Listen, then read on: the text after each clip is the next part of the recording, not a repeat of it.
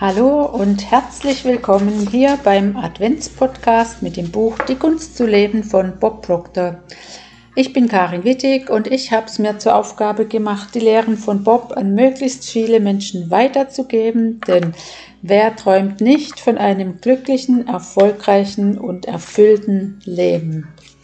So, heute haben wir Lektion 23 oder Kapitel 23 und das heißt, es ist Zeit, aktiv zu werden.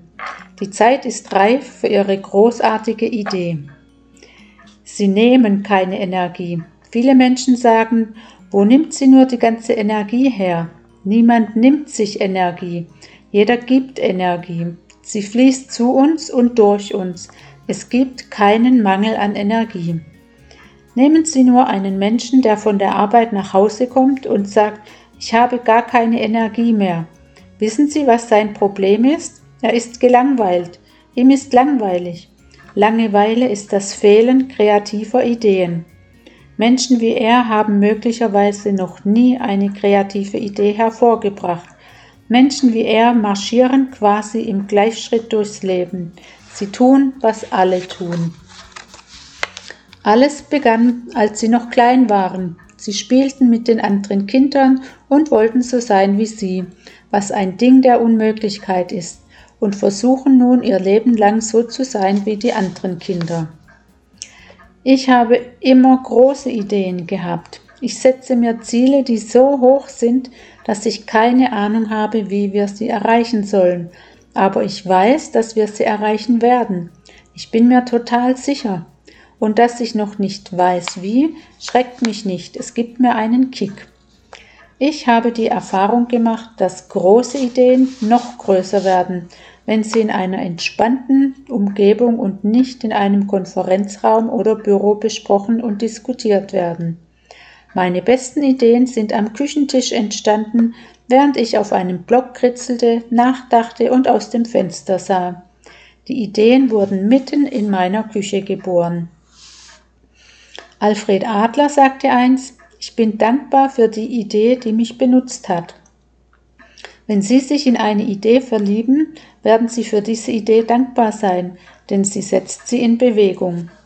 Welche Ideen treiben Sie an und wecken in Ihnen den Wunsch, aktiv zu werden?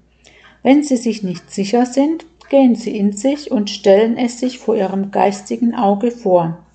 Alles beginnt mit der Veranschaulichung. Wenn Sie über etwas nachdenken, beginnt alles mit einem Bild. Das Gesetz der Energieumwandlung besagt, dass Energie nicht verloren geht, sondern nur die Form ändert. Sie und ich wurden mit kreativen Fähigkeiten ausgestattet, die uns von allen anderen Lebewesen unterscheidet, damit wir uns eine Vision oder ein Bild in unseren Kopf machen können.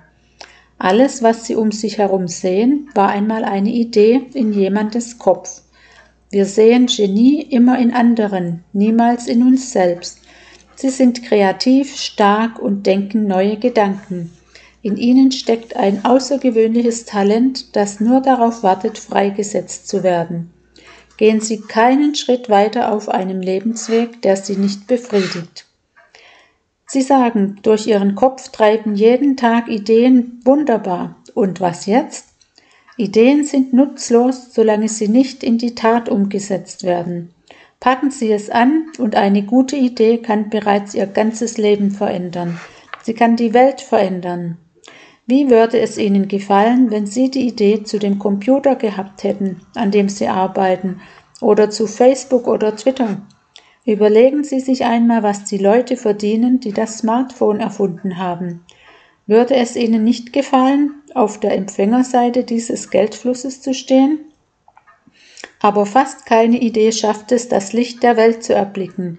Kaum gedacht, sterben sie in den Köpfen der Menschen auch schon wieder ab. Es sind ganz prächtige Ideen, Ideen, die das Leben ihres Denkens verändern könnten. Aber sie werden tot geboren. Warum? Ich sagte es bereits. Es ist der erste Schritt, über den die meisten Menschen stolpern. Aber das Ding auf ihren Schultern wird weiterhin Ideen denken. Und alles um sie herum ist nichts anderes als die Manifestation einer Idee. Sie werden mit einer reichen Vorstellungskraft geboren. Dann kommen sie in die Schule und patsch wird sie ihnen ausgetrieben. Man nennt das, sie sind nicht aufmerksam. Befreien Sie sich davon, leben Sie nicht so weiter. Andrew Carnegie, der im frühen 20. Jahrhundert der reichste Mann der Welt war, sagte, er habe keine Ahnung von der Verarbeitung oder Vermarktung von Stahl, und dennoch wurde der Stahlmagnat zum reichsten Mann der Welt. Was hat er getan? Er hatte ein Team. Kein Mensch in der Geschichte der Welt hat jemals irgendetwas Bedeutsames ganz alleine geschafft. Lassen Sie es nicht zu, dass Ihre Ideen in Ihnen verwelken.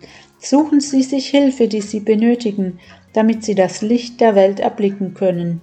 Widmen Sie Ihr Leben einer würdigen Idee, einer Idee, die so groß und begeisternd ist, dass Sie dankbar sind, dass sie sie benutzt hat. So, damit ist dieses wunderbare Buch zu Ende. Ich hoffe, es hat dir gefallen und es beeindruckt dich genauso wie mich, weil da stehen so viele, ja, ganz wunderbare Dinge drin. Für heute würde ich es einfach ganz so stehen lassen. Morgen ist Weihnachten, der 24. Da gibt es dann noch das Nachwort. Und ich habe noch zwei Geschenke an dich. Deshalb lohnt sich auch morgen nochmal zuzuhören.